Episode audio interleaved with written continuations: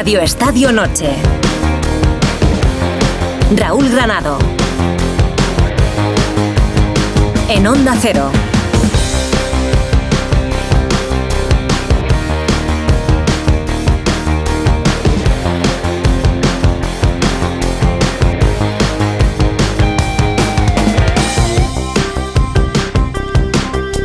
El tema de la violencia entre aficiones ha sido recurrente durante muchos años. Es cierto que ha tenido épocas mucho peores que la actual. Pero también es verdad que siguen ocurriendo hechos lamentables. Los de Bilbao volvieron a serlo.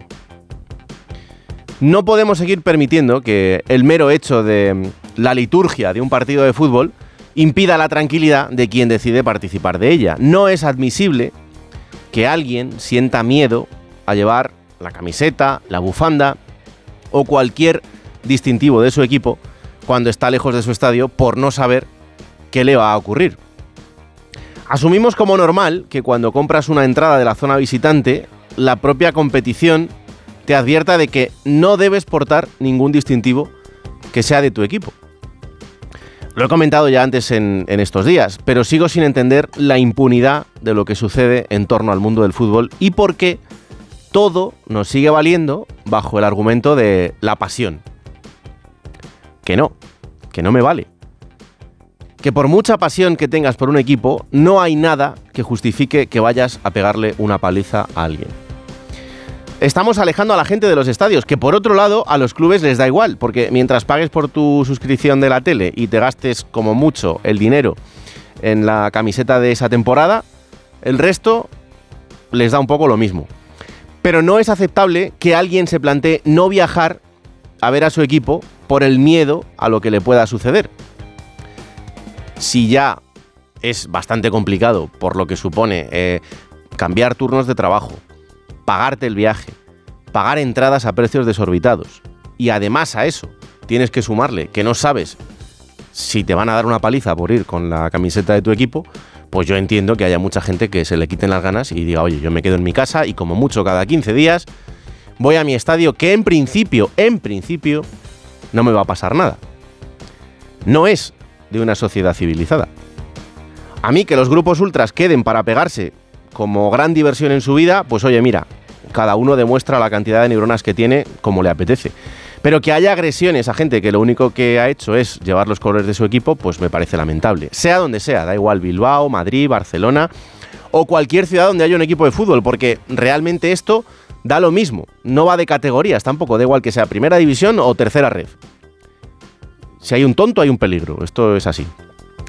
Seguid permitiendo el racismo, la xenofobia, la homofobia, la violencia en los estadios de fútbol, en las gradas y fuera de los estadios, bajo el paraguas de esto ha pasado toda la vida. Seguid así, que, que nos va genial a todos.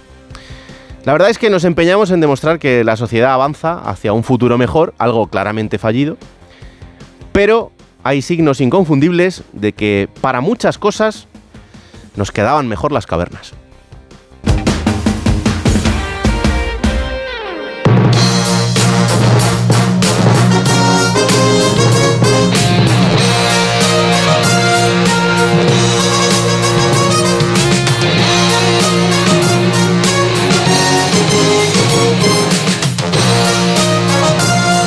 Y 34 minutos. Ha empezado la jornada número 27 en Primera División. Lo ha hecho en Balaídos. Celta de Vigo 1, Almería 0. Rubén Rey.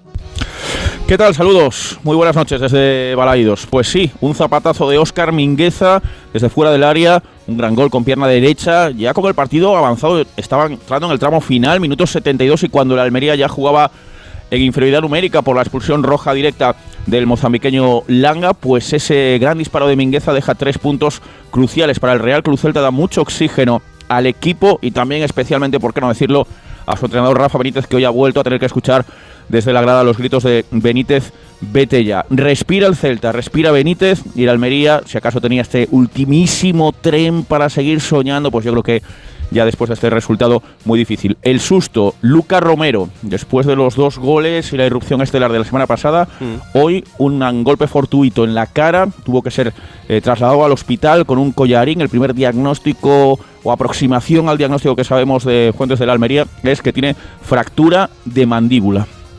Pues estaremos muy pendientes del estado de salud de Lucas Romero. Este es Garitano, el entrenador de la Almería. Tenemos que seguir peleando, ¿no? Por respeto a, una ciudad, a una afición y tenemos que seguir, ¿no? Y la verdad que nos pasa todo, todas las desgracias juntas y bueno, la lesión de Luca, el quedarnos con la expulsión de 10, luego con 9. Hemos jugado casi todo el segundo tiempo con, con, un jugador menos y luego con dos jugadores menos cuando el partido estaba vivo y ha sido una derrota pues dura para nosotros porque era una oportunidad de poder engancharnos. ¿no? Mañana a las 2 de la tarde Sevilla Real Sociedad, a las 4 y cuarto Rayo Vallecano Cádiz, a las 6 y media Getafe Unión Deportiva Las Palmas y a las 9 de la noche Valencia Real Madrid. El Barça no jugará hasta el domingo a las 9 también ante el finalista de Copa, el Athletic Club de Bilbao.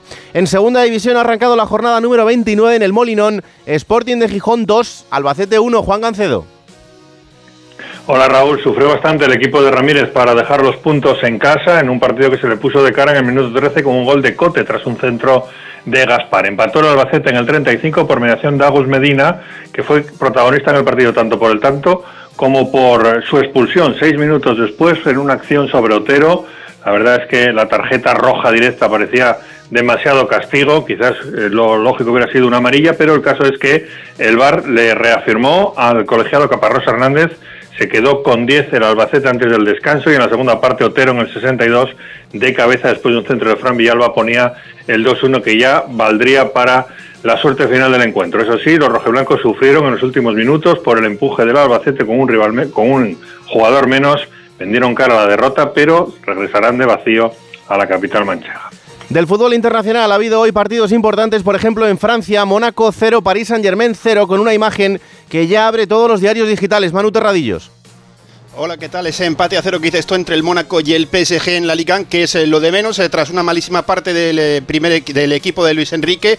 El técnico sustituyó a Mbappé en el descanso, pero es que además en lugar de irse al banquillo se dio un buen paseo por la pista que rodea el campo y se fue hasta la tribuna para ver la segunda parte junto a su madre, a Faiza Lamar, y Luis Enrique ha confirmado que el cambio es decisión suya, nada de lesión, volvió a repetir eso de que tarde o temprano tendrán que habituarse a jugar sin él. Después en una plataforma con derechos ha dicho que sobre eso de que se fuese a la tribuna, que él no se fijó, que solo se fija en lo que pasa en el césped. Sí se ha lesionado Asensio, sustituido en el 38, estamos a la espera de más detalles, más mal partido para los de Luis Enrique. Los parisinos, eso sí, siguen eh, líderes destacados, pero han dejado una mala imagen, con muchos problemas en defensa, donde además tienen varias bajas, así que puede tomar nota la Real Sociedad. En Italia, en el Olímpico de Roma, Lacho 0, Milán 1, Mario Gago. Victoria del Milan agónica con tanto de Noah Okafor en el minuto 88, en un encuentro en el que la Lazio acabó con tres expulsados. Luca Pellegrini en el minuto 57 dobla tarjeta amarilla, una expulsión que cambió el partido. Eso propició que el Milan tuviese ocasiones y que viese como un gol anulado a Rafa Leo por fuera de juego pues fuese la, gran ocasión del partido. Luego llegó el gol de Okafor y en el descuento expulsiones a Gendusi y a Marusic, una pelea final entre los dos equipos, una victoria del Milan que le hace quedarse a un punto de la Juve, que el domingo juega contra el Napoli. La Lazio se queda a ocho puntos de la zona de Champions y además puede ver cómo el Napoli le puede pasar en la tabla. Todo esto a pocos días de jugar la vuelta de Champions contra el Bayern Múnich. Y en Alemania, Friburgo 2, Bayern Múnich 2. Paco Reyes. Otro pinchazo, ¿qué tal? Muy buenas del Bayern de Múnich de Tuchel. Empate a 2 ante el Friburgo. Marcaron los jóvenes Tel y Musiala, que fue el mejor. Alfonso Davis, el árbitro del Real Madrid, jugó media hora en la segunda mitad porque fue suplente y el conjunto bávaro se queda a 7 puntos del líder, el Leverkusen de Alonso, que el domingo visita al antepenúltimo, el Colonia. Si ganan, dejarán a 10 puntos y la Bundesliga casi sentenciada. Continúa, por tanto, la crisis bávara antes del partido de vuelta, como decía Mario, de la Lazio. La mala noticia del día nos ha llegado desde el Mundial de Atletismo que se disputa en Glasgow. María Vicente se ha roto el tendón de Aquiles, iba líder en pentatlón y cuando arrancaba la carrera para el salto de alturas se ha roto el tendón del tobillo izquierdo. Tendrá que operarse y se pierde en principio el Mundial y los Juegos Olímpicos de París. En Fórmula 1, mañana arranca el Mundial. Hoy lo ha hecho con los entrenamientos en el Gran Premio de Bahrein En los entrenamientos oficiales, Max Verstappen saldrá desde la primera posición, segundo Leclerc, tercero Russell, cuarto saldrá Carlos Sainz y sexto Fernando Alonso. Y en la jornada de la Euroliga de baloncesto, la verdad es que es eh, para no mirarla mucho porque han caído los cuatro equipos españoles. Fenerbahce 111, Basconia 96 y Barcelona 67, Mónaco 77. Aquí la noticia es que Ricky Rubio ha vuelto a jugar un partido de la Euroliga con la camiseta del Barça, ha jugado 11 minutos, ha anotado 5 puntos, 2 rebotes y una asistencia. Muchas emociones, pero mucho trabajo hecho y ejercicios en la cabeza para, para controlar todo eso y, bien, eh, cambiando muchos mecanismos para un poco sentirme eh, bien, ahora un poco raro, pero bueno, se irán ajustando.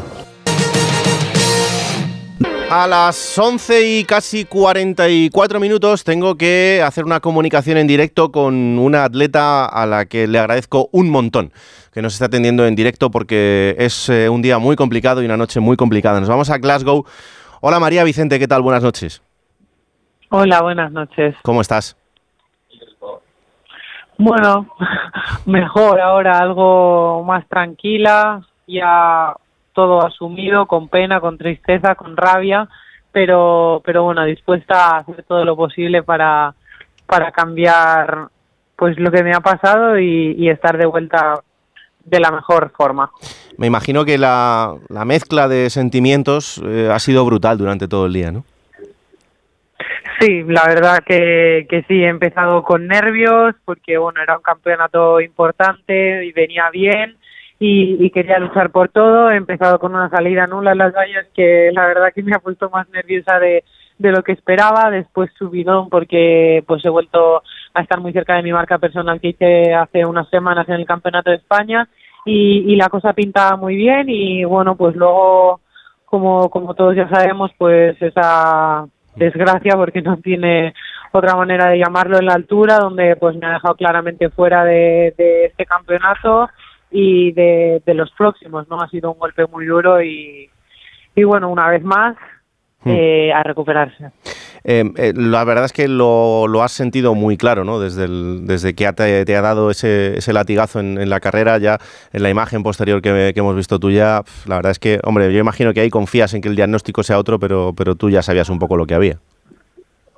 Sí, no, no, no confiaba en que el diagnóstico fuera otro. He escuchado, o sea, ha sido ha sido horrible, o sea, es que lloraba no no de dolor porque sinceramente no no me duele nada, al menos ahora eso es algo positivo, espero, podré dormir más o menos tranquila cuando consiga conciliar el sueño. Mm. Lloraba de, de, bueno, pues de que sabía lo que había pasado, que o sea, he escuchado claramente el crack, eh, sabía que era, que me ha subido algo, sabía que era el Aquiles, pues tenía rabia, impotencia, ¿no? De decir, ostras, he pasado por, por una situación similar, hace poco eh, me había recuperado, he puesto el 110% en, en volver fuerte, en volver a, con más fuerzas, más ganas y, sana, ¿no? Y que me pase esto sin, sin previo aviso, pues ha sido un golpe muy duro, pero, pero bueno, como, como ya he dicho, he pasado por esto, he luchado y, y lo volveré a hacer. No sé cuánto tardaré en llegar, pero, pero llegaré.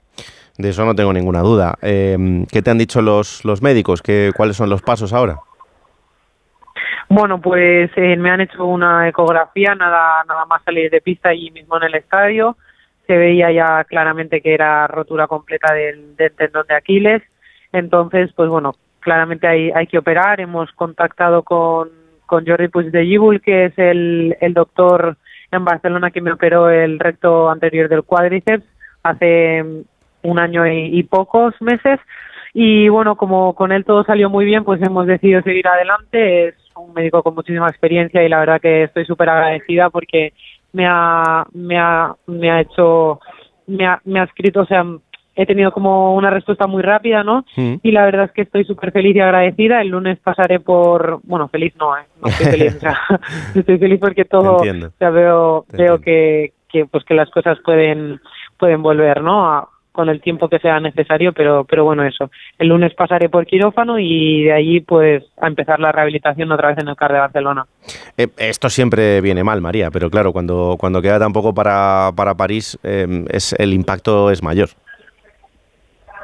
Pues sí, la verdad que a eso no sé ni, ni qué responder. Al final, pues no era solo esta, esta competición ¿no? donde venía con intenciones de luchar por todo, sino también el Campeonato de Europa de Roma, los Juegos Olímpicos en París, encima pues unas Olimpiadas tan cerca de casa donde pues todos todos los míos, mis amigos, mi equipo, mi familia iba, iba a poder venir y disfrutar conmigo, pues todo se ha desvanecido. La verdad que ahora lo digo más o menos serena, pero he pasado un muy mal rato antes y, y, y bueno, solo es que he intentado cambiar el chip cuanto antes posible solo me queda pues esperar, trabajar para para cambiar y, y ojalá llegar a Los Ángeles. O sea, a ver, he estado a Los Ángeles. Bueno, vas a llegar seguro, tienes 22 años, o sea que, que la plenitud la vas a tener en, en, Los Ángeles y ahí esto va a ser eh, un recuerdo muy borroso del pasado, eso seguro. Esperemos, por supuesto lucharé porque, porque eso sea así, pondré todo en mi mano para, para volver más fuerte o igual que ahora por lo menos y, y bueno, espero poder daros alegrías dentro de, de no sé cuánto, prefiero ni pensarlo. No, no, desde luego, paso a paso. Eh, María, te agradezco un montón esta comunicación de esta noche, de verdad, desde lo más profundo de, mi corazón, te agradezco muchísimo que, estés aquí en este programa en directo, porque es un día muy difícil y solo los deportistas de élite saben lo que es eh, pasar por esto y lo que, y lo que supone para para vuestro futuro y para vuestro día a día. Así que solo puedo desearte que vaya todo genial y que vamos a estar muy pendientes de ti durante todo este tiempo de, recuperación y que te mandamos el abrazo más grande del mundo. Muchísimas gracias de corazón, que muchísimas gracias. Descansa lo que puedas. Un abrazo enorme, María. Gracias, adiós. Pues ahí está, eh, María Vicente en directo en Radio Estadio Noche, eh, una atleta de élite a unos meses de los Juegos Olímpicos. Hoy ha terminado este sueño de manera momentánea. Ya no va a poder vivir esos Juegos Olímpicos. Es un palo tremendo, de, una dimensión total para un deportista. Y ya lo habéis escuchado, este testimonio en directo con total naturalidad. Y podría no haberlo hecho y sería totalmente normal. Porque es probablemente el peor día de su vida deportiva. Y seguro eh, está entre los más altos de su vida personal. Y aún así, ha atendido a los micrófonos de este programa. Creo que es de quitarse el sombrero por ella y una vez más una lección para todos y todas las soplagaitas que se creen cualquier cosa por hacer algo puntual y de los que luego nadie se acordará jamás. Pero de gestos como el de esta persona, os aseguro que por lo menos yo no me voy a olvidar. Son las 11 y 50 minutos de la noche y este programa, sí, como cada viernes, tiene una banda sonora que pone el delantero de primera división, Sergio Camello, y no sé qué habrá elegido para esta noche. Hola Sergio, ¿qué tal? Muy buenas noches a todos. Nada, os deseo un buen comienzo de fin de y yo pues como cada audio con ganas de, partido y, y de hacerlo bien. El equipo cada vez tiene sensaciones mucho mejores y estamos convencidos de que, de que mañana nos vamos a llevar una alegría muy grande y vamos a conseguir los tres puntos que, que necesitamos y que, y que, nos merecemos. Eh, hoy os traigo eh, Instant Crash eh, de Daft Punk, que, que, es una canción que, me alucina. Eh, el disco este me, me, me flipa, me, me, lo pongo mucho en, en casa cuando necesito relajarme, cuando necesito desconectar y, de verdad que si no lo conocéis os lo recomiendo porque, porque bueno, es, alucinante eh, el, disco en general. Así que nada, muy buenas noches y lo dicho, disfrutad mucho del fin Un abrazo.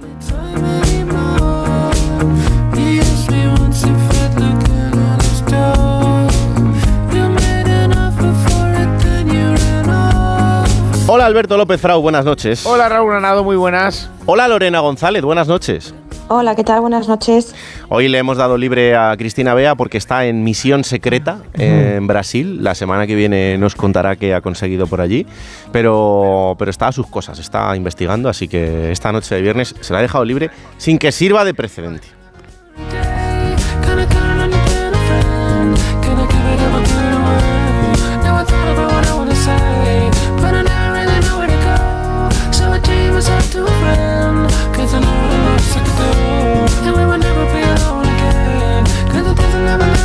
Mañana hay un Valencia Atlético de Madrid, eh, perdón, un Valencia Real Madrid y ojalá, ojalá que las revoluciones bajen hasta solo el nivel deportivo.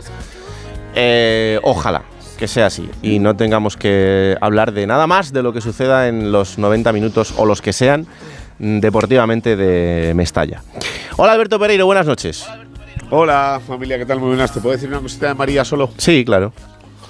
Eh, los del 28 de marzo somos fuertes, eso seguro, ya te lo digo yo. Eh, y va a salir de esto porque ya salió de la misma pierna una lesión bastante perra, pero Mm. eh, te, te he oído la comparación eh, y no puedo evitar pensar, bueno, sé a qué te refieres evidentemente, pero eh, el atletismo es distinto y lo sabes tú que lo has vivido tan cerca y porque has estado en la mayor competición de deporte del mundo, donde es el rey absoluto y eh, nunca verá a nadie y los que eh, escuchan este tipo de programas y los que leen prensa y los que hoy han, leído a Carlos Arribas, el primero, publicar esa, esa lesión, ver algo eh, tan sano, tan directo, tan real y tan triste a veces, pero la alegría siempre es muy grande y me alucina cómo se refiere a Los Ángeles como lo primero que se le viene a la cabeza porque hay tantas competiciones que no se acuerda del resto, pero sí sabe que se ha perdido Roma y se pierde los juegos y no tengo ninguna duda. Yo he tenido la oportunidad de hablar con ella un rato, igual que tú, y pues mira, ya la has visto tal, tal y como has hablado tú con ella, pues ojalá fuera todo tan, tan, tan sano, tan normal y, y que la gente que pusiera la radio hasta ahora de la noche se llevara una conversación tan, tan, tan, tan enriquecedora para uno mismo y tan triste para la persona que te lo cuenta, que es que ese es el drama, desde luego. Pues sí.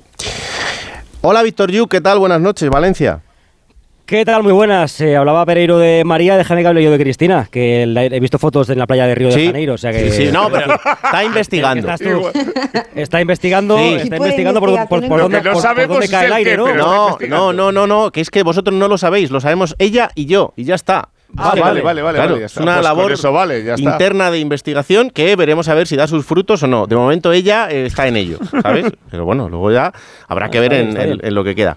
Eh, ¿Cómo está Valencia? Yo sé que mañana va a ser un partido eh, muy emotivo, por lo que va a suponer para todos los valencianistas volver a su estadio después de lo que ocurrió la semana pasada. Es verdad que el partido suspendido era en Granada y no era en, en Valencia, pero, pero que la gente vuelva a entrar en su campo y, y que la ciudad vuelva a latir fútbol es eh, importantísimo. Pero es un partido eh, rodeado de muchas más cosas, Víctor. Sí, pero yo creo que eso es lo más importante, ¿no? Lo que tú acabas de, de comentar, porque es que va a ocurrir justo antes del partido. Va a haber un homenaje eh, muy sentido, muy, muy sincero, eh, con mucho dolor también, mm, seguro mañana antes de- del encuentro, eh, para las víctimas de ese incendio de la semana pasada en, en el barrio de Campanar, porque Valencia va a rendir homenaje a todos los eh, que estuvieron trabajando en ese incendio, quiere rendir homenaje a los bomberos, a la policía, ambulancias, a toda la gente que estuvo alrededor de las víctimas, de los familiares, incluso de Julián, que, que aquí en Valencia se, se le conoce mucho. Julián es el portero del, del edificio, eh, que, que es un héroe, porque estuvo llamando uno a uno a todos los vecinos hasta que al final le dijeron, tienes que irte ya, no, no puedes seguir, pero salvó muchas vidas, ¿eh? y mañana también es uno de los que eh, está invitado en, en Mestalla y que se le va a rendir homenaje antes del partido, y por eso va a ser un partido en el que es verdad que durante la semana eh, ha habido mucho ruido por el tema Vinicius, fundamentalmente, pero mm, la verdad es que tengo, tengo mucha curiosidad de ver qué va a pasar mañana. Hombre, está claro que que no va a ser un partido en el que va a haber indiferencia, eso es, eso es imposible. claro. O sea, va, va a ser un ambiente hostil eh, eh, para, pa- contra Vinicius,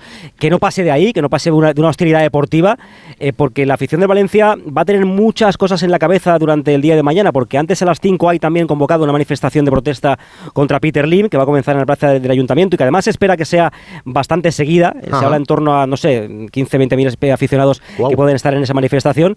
eh, y, y- y por eso yo creo que, que la gente, pues no sé, hay, mucho, hay mucho, hay mucho más, aparte de, Vinicius, antes del partido, pero sí, desde luego que va a ser un partido en el que va a haber mucho ruido, mucho ruido mm, sonoro, muchos decibelios, porque desde hace cosa de una semana no quedan entradas, ¿eh? se ha vendido todo para el partido de mañana.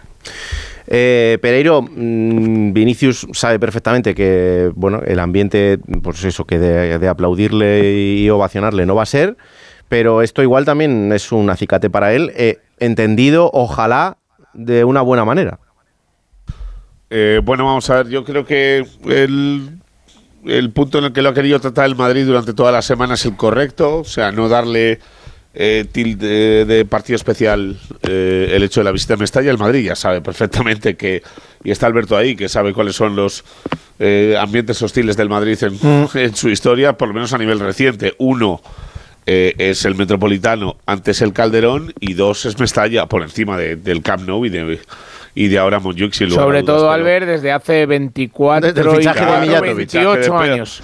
Por Verano el del fichaje de 96. Pep, Eso por el es. fichaje de Pep, ya yo llevo eh, eh, cuatro años narrando el Madrid y eh, casi 13 eh, cubriendo la información del equipo blanco y, sé lo que es ese partido, sé lo que es perder para Madrid allí, que nunca ha sido una semana tranquila a nivel eh, posterior y sé lo que es verle ganar, que es pocas veces, que es la que es la realidad. Pero hoy Ancelotti ha estado espectacular, ha vuelto a, a sacar la masterclass a, a, pasear y la sensación de que pues ni le tiene que explicar lo que va a vivir. Eh, Vini ya sabe que en lo que le concierne única y exclusivamente a él, eh, que era su documental y que lleva paseando toda la 23-24 por todos los campos, eh, tanto en España como en Europa, eh, que llevamos en esta temporada, pues ha pedido una serie de especificaciones para colocar las cámaras que el Valencia no le deja y yo lo puedo llegar a entender. Lo que no entiendo es que se piense que se ponen las cámaras para eh, que se sepa seguro que va a pasar algo, porque igual no pasa nada, y es lo que quiero contar mañana cuando entre con Gonzalo, cuando Hmm. esté contando el partido en el Radio Estadio, pero la sensación que eh, le queda al Madrid es que se ha rebajado mucho la tensión y que creo que la filtración de la agencia EFE el otro día eh, por el escrito y las declaraciones de uno de los abogados de, de los acusados cuando se ve que miente eh, al 100% a la hora de que Vinicius eh, relacionara a todo Mestalla con un canto racista y que la realidad de la declaración es que él señala unos cuantos y apunta a un incidente antes del partido, pues va a ayudar, uno, a que el comunicado en su día del Valencia fuera 100% cierto y dos, eh, que Ancelotti rectificara y que eh, Vinicius no fuera tan eh, drástico a la hora de señalar una afición entera que no fue la culpable de esto, pero sí es verdad que no fueron 10, que fueron más de 10 Pero- y más de 50, pero la sensación es que ha bajado bastante la tensión con esta historia. Dime, Víctor. Todo eso está muy bien, pero es que el daño ya está hecho. O sea, el daño se hizo en la, la semana de- del asunto. O sea, el daño se hizo cuando Ancelotti en rueda Ya, de prensa dijo pero- que todo el estadio había pero dicho que mono. Eh, eh, cu- te- cuando, espera, espera, cuando el espera, de. Brasil, Lula da Silva, encendió el Cristo de Corcovado, cuando en la ONU se habló del asunto, cuando en España de repente dijo, cuidado que nos quitan el Mundial, y rápidamente se hizo un juicio express para cerrar una grada de un campo, que eso había sido algo insólito, que en tres días se consiguiese cerrar una grada. Claro, el daño ya está hecho. Que ahora, la semana previa al partido que venga Vinicius, aparezca la filtración de la agencia F diciendo lo que Vinicius dijo supuestamente en el juicio. Bueno, vale, pero es que el daño se hizo aquel, aquel día. El daño fue muy grande. Se acusó, yo quiero recordarlo, eh, se acusó a toda una afición, a toda una ciudad de racista. Y eso fue así. O sea, eso se vivió así. Con lo cual es, es normal que mañana pues el ambiente no vaya a ser el ambiente de vino y rosas que a lo mejor gente se, se crea o yo que sé, o sea, va a ser un ambiente hostil a Vinicius. O sea, ojo, que, que- que no, que no se le tiene que decir lo que se le dijo porque aquello estuvo mal y el Valencia actuó rápidamente eh, identificando, poniendo a disposición de la policía a estos aficionados y poniéndoles la sanción más alta que existe. en Los Valencia, únicos que fueron, ¿verdad? Expulsarlos Los de que por fueron, vida. ¿no, Víctor? De Vale, por vale. vida. Pero escúchame una cosa, de por vida, o sea, es cadena perpetua. El Valencia yo creo que actuó de una manera dirigente espectacular. Y se, y se acusó a toda una afición, a todo un estadio, 50.000 personas, tú estuviste allí, de gritar mono mono, y eso no ocurrió. Vinicius en sus redes sociales puso un vídeo con un audio manipulado del campo de Mestalla, tú estuviste allí y eso no lo escuchaste, Alberto. O sea, el daño que se hizo fue muy grande en aquel... En aquel Bueno, aquel- eh, escucha, Eh, eh, me- ocurrieron, ocurrieron hechos, o- ocurrieron hechos racistas en la previa del partido y durante el partido. Eh, no de tres, de más. Fueron eh, los que fueran en cuanto al número, eso creo que no se va a saber nunca, pero yo os voy a decir una cosa. Eh, mientras haya clubes que sigan teniendo gradas fans con determinados personajes dentro, luego tienen poco que quejarse de casi nada, porque siguen auspiciando que sigan ocurriendo cosas. Mientras los equipos de fútbol, como por ejemplo el otro día, el presidente del Rayo Vallecano, para que ninguno me acuséis de que hablo de otros equipos, eh, diga que es que el Rayo Vallecano no tiene responsabilidad sobre lo que hagan los aficionados en la grada. Miente usted, señor presidente. Yo entiendo que la responsabilidad individual es de cada uno.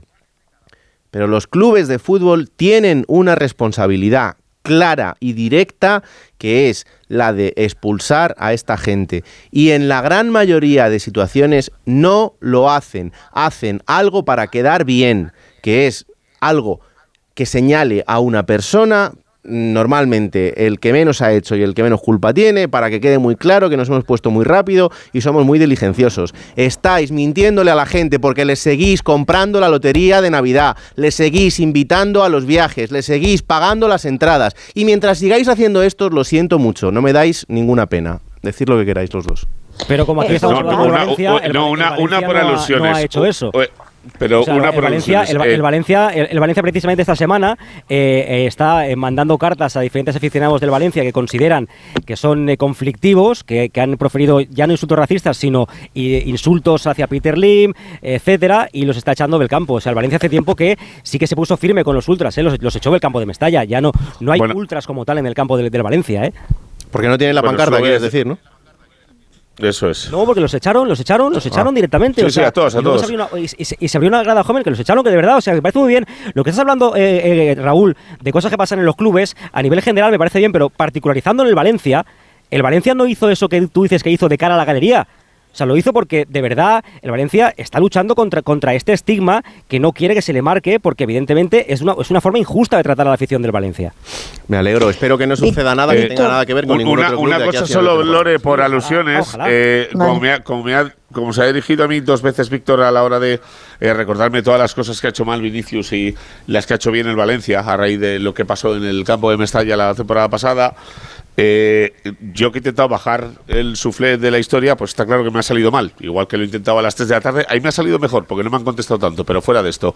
Eh, Víctor, yo entiendo eh, que ahora, porque salga una declaración, al Valencia no le valga, lo entiendo, y que no sea eh, Mestalla completa. Entiendo que os acordéis de Ancelotti cuando se equivocó y pidió perdón, también lo entiendo, eh, pero también entiendo eh, que no me puedes justificar bajo ninguna circunstancia porque eh, yo sí que estuve allí y sé que no son tres, ni 10, ni 20, ni 50. Y sé que nunca van a aparecer 50 de lo que pasó aquel día, ni 100, que fueron más de 100. Pero de ahí no le voy a. No, hombre, porque no, tontos no, ahí- ahí ninguno. yo creo que- porque no, no, tontos. no, No, no, no, no, no, no, escucha, no, no, ya que tú has. Más No, tú me 100 has dado una no serie. fueron, No, eh, un segundo. ritmo un normal, segundo. ritmo normal, ¿eh? Uno por uno y Tú me ritmo has dado- normal. tú- Ya, no, tú me has dado no, una no, serie de verdades que para ti son verdades, No pues es ahora déjame que yo.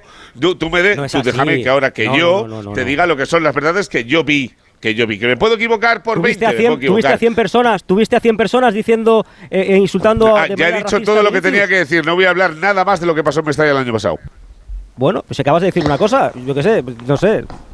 Yo es que Eh, no, yo no sabría cuantificarlo. Dime, Lorena. No sé si me escucháis. Sí, te escuchamos alto y claro. Eh, no, para, para ver si podemos mediar un poquito, porque yo creo que, que las dos partes eh, tienen razón, pero yo iría un poquito más allá, intentaría avanzar. Es decir, lo que pasó, que creo que a mí yo eché de menos contundencia por parte del Valencia, eh, públicamente.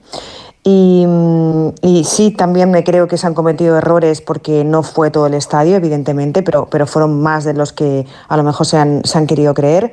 Eh, aún así, creo que eh, el hecho de avanzar y pensar que si Ancelotti ha rectificado, que si Vinicius rectifica, que si ya ha pasado un año, eh, que esto se ha llevado a, juicio, eh, creo que los periodistas también tendré- tenemos una labor importante en bajar un poquito eh, el fuego mm, que hay alrededor, porque si no va a pasar otra vez mañana, va a pasar incluso peor lo que pasó ayer en San Mamés, que supongo que luego hablaremos de esto. El ir caldeando otra vez, vamos a hablar de las cosas que se están haciendo bien. Vamos a dar pasos un poco hacia adelante. Vamos a decir que si ya se ha pedido perdón, que si ya se ha rectificado, ya está. Vamos a seguir diciendo, no, es que sí, el daño ya está hecho, pero también se puede eh, paliar un poquito las heridas. Podemos avanzar entre todos, no sé, no sé si estoy equivocada, pero otra vez buscar, hurgar en quién tiene la razón, en quién es la víctima. La víctima aquí de todo es Vinicius. Que luego se haya podido eh, estar mejor, peor asesorado, la magnitud que le dimos todos, pero aquí no desviemos el foco que hay una víctima que es Vinicius. Que podemos también hablar de su comportamiento en el campo, que además no tiene absolutamente nada que ver con lo que luego pueda pasar con hechos racistas. Pero, ostras, si ya más o menos vamos cada uno un poquito buscar, eh, no sé, mm, evolucionar en esto, volver atrás otra vez, decir, no, es que ya se dijo, es que se culpó a toda la ciudad. No se culpó, se dijo, eh, o, o Vinicius supuestamente dijo en el juicio que fue, toda la- que fue todo el estadio.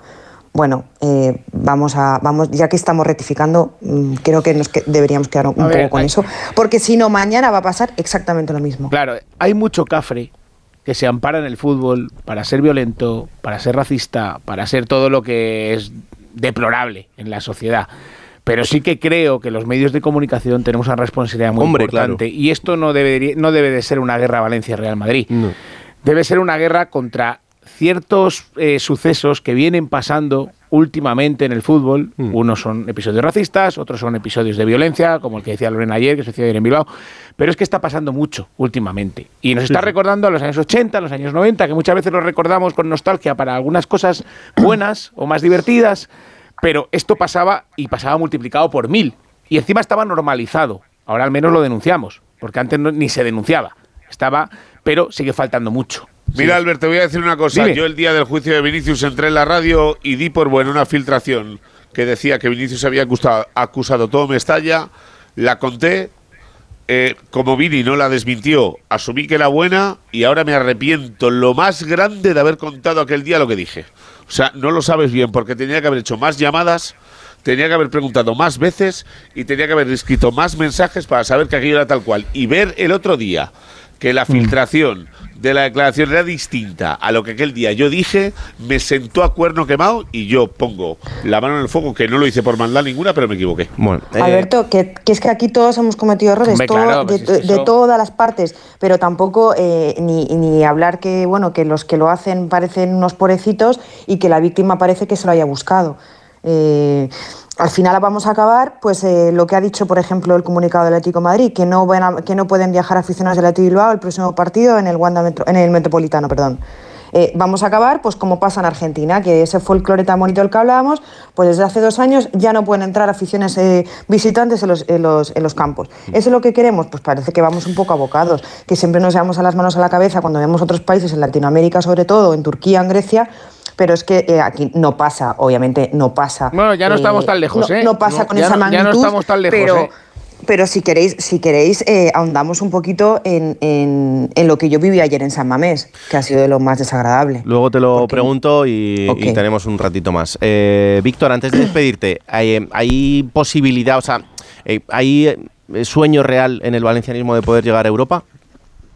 Buf, en el, dentro del equipo no sé qué hablar de eso. De, de hecho, Baraja ha dicho esta mañana en, en rueda de prensa que entiende que la gente hable, eh, pero que en el vestuario no, no quieren hablar porque cambiar un poco lo que es el objetivo a mitad de temporada dice que no puede ser bueno. Acordémonos que el objetivo que plantan a princi- a principio de temporada sí. es pelear por no bajar a segunda división. Tal cual. Que eso yo creo que ya está más que solventado, ¿no? En, en- en el Hmm. Valencia. Eh, pero sí hay, hay miedo en, eso. La ilusión está ahí. Eh, el Valencia tiene en este mes de, de- de marzo, creo que son cuatro partidos en Mestalla. Hmm. Y ahí va a estar la clave. Si consigue buenos en Mestalla, que este año es verdad que ha perdido únicamente creo que dos partidos en toda la temporada, pues se puede cimentar un poco la ilusión de llegar ahí a la recta final de verdad de la, de la temporada a tiro de dos, tres puntos de poder meterse en Europa, sí. Pues eh, mañana es una buena piedra de toque. Y oye, pues igual el Valencia es el que, el que le hace tropezar al Real Madrid y va a tener una oportunidad eh, increíble en, en casa. Mañana te escucho, Víctor. Un abrazo enorme. Adiós y con toda la plantilla disponible, ¿eh? que Baraja no tiene lesionados para este partido. Esto es, vamos, Vuelve- empiezan las No, fallas también para, para Baraja, ¿eh? Por fin tiene una alegría importante. No, tiene, tiene que, tiene que descartar gente. Yo creo que, que está mirando la la plantilla y diciendo a quién dejó fuera. O sea, es No algo se lo que- cree. nunca le ha pasado en toda, la, en toda la temporada porque vuelve Andrea Almeida, que desde el mes de octubre no juega un partido de fútbol. Vuelve Thierry, vuelve Diego López, que sufrió esa fractura de pómulo hace un mes y va a jugar mañana con esa máscara. Pero sí, están todos a. Hombre, a lo mejor no al 100%, pero tiene a todos para contar ya mañana para ese partido contra el Madrid. Un abrazo. Chao, chao, buenas Chao, noches. chao. Eh, este es Luis Enrique, el técnico del Paris Saint Germain, hablando sobre Vamos ahí. Kylian Mbappé. 100% decisión del entrenador. Tarde o temprano nos vamos a tener que acostumbrar a jugar sin Kylian. No voy a entrar en este juego. Yo soy un profesional y esa contestación que le he dicho a tu compañero es la que voy a repetir hasta la saciedad. No la pienso repetir más. No hay ningún problema, es simplemente gestionar una situación de la mejor manera. Que yo creo es la mejor manera. 3 de 3, hat-trick. Esto es un hat-trick. Tres preguntas sobre lo mismo. Misma contestación. He marcado más, más de un hat-trick. Hasta en Champions he marcado hat-trick. Misma respuesta. Vamos a por cuatro, venga. No. Vamos a por la cuarta, sí, sí. Póker no he marcado nunca. Me lo anularon. Lo recuerdo contra el Atleti Bilbao. Cuatro goles marqué, me anularon el cuarto. Joder, los franceses están flipando. Eh, es, es cuanto menos curioso, ¿no? Que con un 0-0 contra el Mónaco, eh, A ver, quites eh, a Mbappé. Sí, no, Luis Enrique, los pulsos no le asustan, evidentemente. No, vamos. Pero él como jugador. Y, cumplir órdenes tampoco. Tampoco, pero él como jugador, y esto no me lo han contado, lo viví yo in situ, toda la segunda vuelta de la temporada 95-96 la juega con el Real Madrid habiendo firmado un contrato con el Barça. O sea, él lo ha vivido como jugador. Un fotógrafo del diario Marca lo descubre pasando reconocimiento médico en una clínica aquí en Madrid. Hay un incidente y aquello se hace público. Y Luis Enrique pasó una segunda vuelta que yo no se la deseo a mi peor enemigo.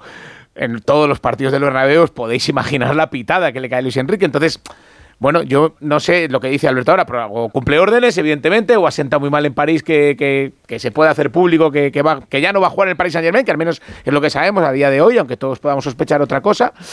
Pero bueno, él, él ha pasado por esa situación como jugador, supongo que tendrá memoria también. Lorena, ¿te imaginas que esto vaya a ser así hasta el final de año? Yo es que lo que no comprendo es que eh, justifique que hay que acostumbrarse a, a hacerlo, o sea, a jugar sin Mbappé 1 de marzo, sin tu mejor jugador.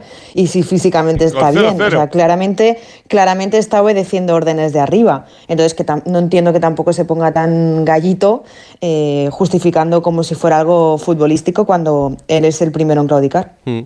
Em, Pereiro, ¿va a pagar el Real Madrid 70 millones de euros por Alfonso Davis? Eh, no. No, no, ni, pa- vamos, ni para Dios, ya te lo digo. Mm. que me, me has pillado así temblando cuando he dicho lo de 70, digo, por Mbappé, digo, vamos, si son 70 es un regalo. Hombre, Pero- vamos, no, no, no. Por, por Davis de 50 no pasa, ya te lo digo. Y creo que le va a bastar para ficharlo, ¿eh? Bueno, era un poco la, la El- el- pretensión, el- pero el- claro, de ahí a lo que pase. Bueno, eh, vamos a ver, el Bayern eh, no es eh, un equipo al uso. O sea, el Bayern sabe lo que hay. El Bayern no se va a meter en guerras, no lo ha hecho nunca en la vida eh, cuando hay jugadores que eh, reniegan de la posibilidad de triunfar ahí para irse a otro sitio. O sea, no lo hizo con Cross, no lo ha hecho con más jugadores que no han venido al Madrid pero se han ido a otros a otros clubes, no lo ha hecho con jugadores que de primeras cuando ha ido a preguntarles si querían jugar en el Bayern le han dicho no, no, no, tengo otras pretensiones, o sea, no insisten.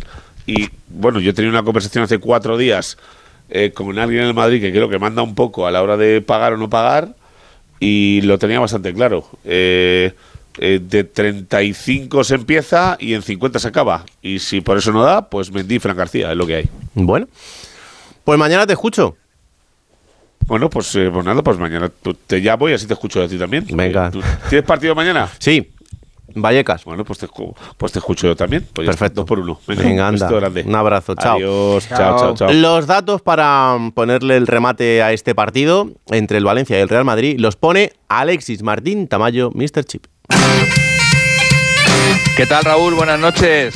No siempre fue Mestalla un campo hostil para el Real Madrid. Sí fue un campo difícil. De hecho, es el estadio en el que el Real Madrid ha perdido más partidos en la historia de la liga, con un total de 38 por delante del Camp Nou, donde ha perdido 37, y del viejo San Mamés, donde también perdió 37. Pero digo que a pesar de ser un campo difícil, no fue hostil. De hecho, eh, Madrid y Valencia siempre tuvieron muy buenas relaciones y cuando en alguna ocasión el Real Madrid sufrió alguna sanción eh, en algún partido de competición europea, el campo elegido para el exilio, para jugar ese partido del exilio, fue Mestalla. Recuerdo, por ejemplo, una eliminatoria de los años 80 contra el Porto, en el que el Madrid no podía jugar en el Bernabéu y, se fue a Mestalla, se fue a Valencia a jugar ese partido. Pero bueno, las cosas han cambiado mucho, sobre todo a raíz del fichaje de, de Mijatovic y aquello se ha convertido, además de un campo difícil, por los resultados se ha convertido también en un territorio comanche para el Real Madrid, que ha jugado 101 partidos en campo del Valencia como visitante, eh, los que ha logrado 31 victorias, 25 empates y 45 derrotas. El Real Madrid solamente ha ganado en dos de sus últimas nueve visitas oficiales a Mestalla. Ganó 1-4 en 2018 con Zidane en el banquillo y ganó 1-2 hace tres años con Ancelotti. Y en los otros siete partidos sumó dos empates y cinco derrotas. Son unos datos que contrastan enormemente con los enfrentamientos recientes entre ambos equipos en campo del Real Madrid, donde el Valencia lleva 18 partidos consecutivos sin lograr la victoria. Un Valencia que ya en ese partido tan eh, bueno, pues tan tan horrible de recordar de la temporada pasada, eh, le ganó al Madrid 1-0 y que ahora aspira a ganarle en dos ligas consecutivas en su estadio, algo que no sucede desde principios de los 90. En la temporada 90-91 el Valencia le ganó 2-1 al Madrid con goles de Pene, de Roberto y de Hugo Sánchez.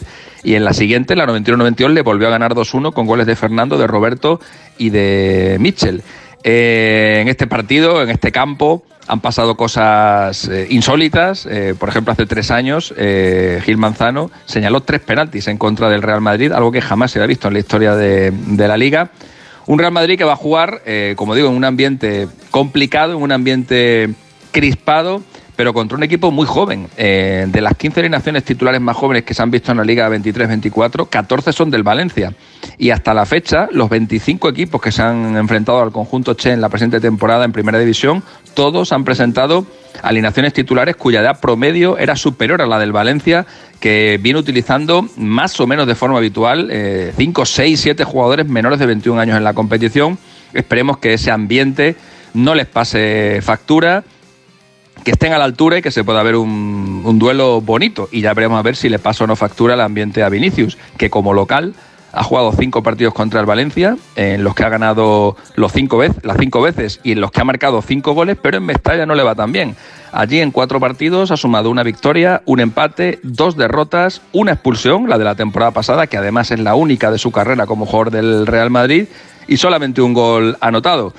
Bueno, esperemos que vivamos un partido bonito, esperemos que lo que pase dentro del, campo tenga que ver con lo estrictamente futbolístico. Evidentemente, Vinicius va, a ser... Eh, va a ser tentado desde la grada, pero esperemos que esa tentación eh, pues no vaya más allá de lo que suele haber en cualquier otro, otro campo, más allá de lo de qué malo eres y cosas de ese estilo, y que no se sobrepasen los límites, porque como se sobrepasen va a haber un número de cámaras lo suficientemente elevado como para que los responsables rápidamente acaben fuera del estadio y sin poder volver a entrar ahí, como ya les pasó a los que el año pasado hicieron el burro en este mismo partido y en este mismo campo.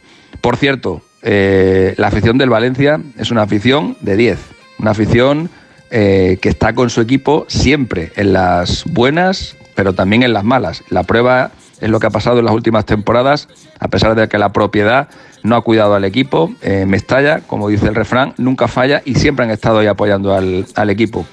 Que haya habido algunos imbéciles que hayan ido al campo a, pues eso, a mostrar su racismo, no debe manchar la reputación de, un campo y de una afición ejemplar.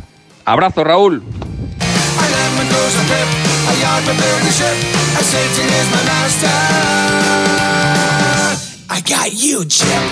Estaba viendo antes eh, un vídeo. Hola Alfredo Martínez, buenas noches. ¿Qué tal? Muy buenas noches. En el que veía que hace hoy 16 años del último gol de Ronaldinho con la camiseta del Fútbol Club Barcelona. Una chilena. Sí. Una chilena. Fíjate tú, ya que te pones nostálgico, hoy, ha, disputado Iniesta su partido mil. Sí, también. Como futbolista profesional. Como pasa el tiempo. animalada. Madre mía, increíble. Sí, sí, sí, sí, no, es increíble las dos cosas, los dos detalles. Uno, Ronaldinho, sobre todo porque abdicó antes de tiempo. Era un jugador, yo creo que le quedaban cuatro o cinco años más de los que tuvo, se dejó ir y tenía un talento descomunal y otro Iniesta, que para nosotros era casi casi, eh, pues nada, un, hijo, un, un, futbolista ideal, perfecto, y, también va camino de la retirada ya, ¿no? En el fútbol árabe. Así que el tiempo que va pasando inexorablemente en aquella generación irrepetible y que yo creo que no olvida el barcelonismo, ¿no? No, no, o no deberían. Y a veces también la comparación es lo que acaba matando la realidad actual. Pero bueno, ¿qué le vamos a hacer? cierto, de esa generación en esa generación también estaba Dani Alves. Sí. Y hoy hemos conocido una noticia de última hora que la fiscal del caso, Elizabeth eh, eh, Jiménez, ha decidido recurrir contra el fallo. Iba a recurrir eh, la defensa de Dani Alves, así lo anunció. También la acusación particular, pues bien, la fiscalía entiende que esa decisión del juez de entender que depositar la fianza era una atenuante, que en el cierto modo no deja de ser sorprendente, mm. ya sin querer entrar a valorar, pero que por tener dinero eh, te condenen menos o sea una atenuante tan importante y tan significativa, pues, pues bien, eh, la, fiscal entiende que no es así y ya ha anunciado que va a recurrir y que por tanto se le complica un poco a Alves. No sabemos en segunda instancia qué ocurrirá, pero tanto acusación particular como la fiscalía van a ir, van a ir en su contra. ¿eh? Bueno, pues veremos qué pasa al final con, con todos eh, estos recursos y, y en qué queda esa, esa sentencia final. ¿Cómo está Ferran Torres? Mal, mal, no acaba de, de coger, de tener las buenas sensaciones, o sea, más que mal, está peor de lo que se esperaba. Nos habían dicho que presumiblemente llegaría a este partido y hoy en la sesión preparatoria ha vuelto a no aparecer con el resto de los compañeros. Ayer cumplió 24 años y se esperaba que ya estuviera en Bilbao junto con eh, prácticamente la casi totalidad de jugadores. Solo le quedaría Marcos Alonso como baja.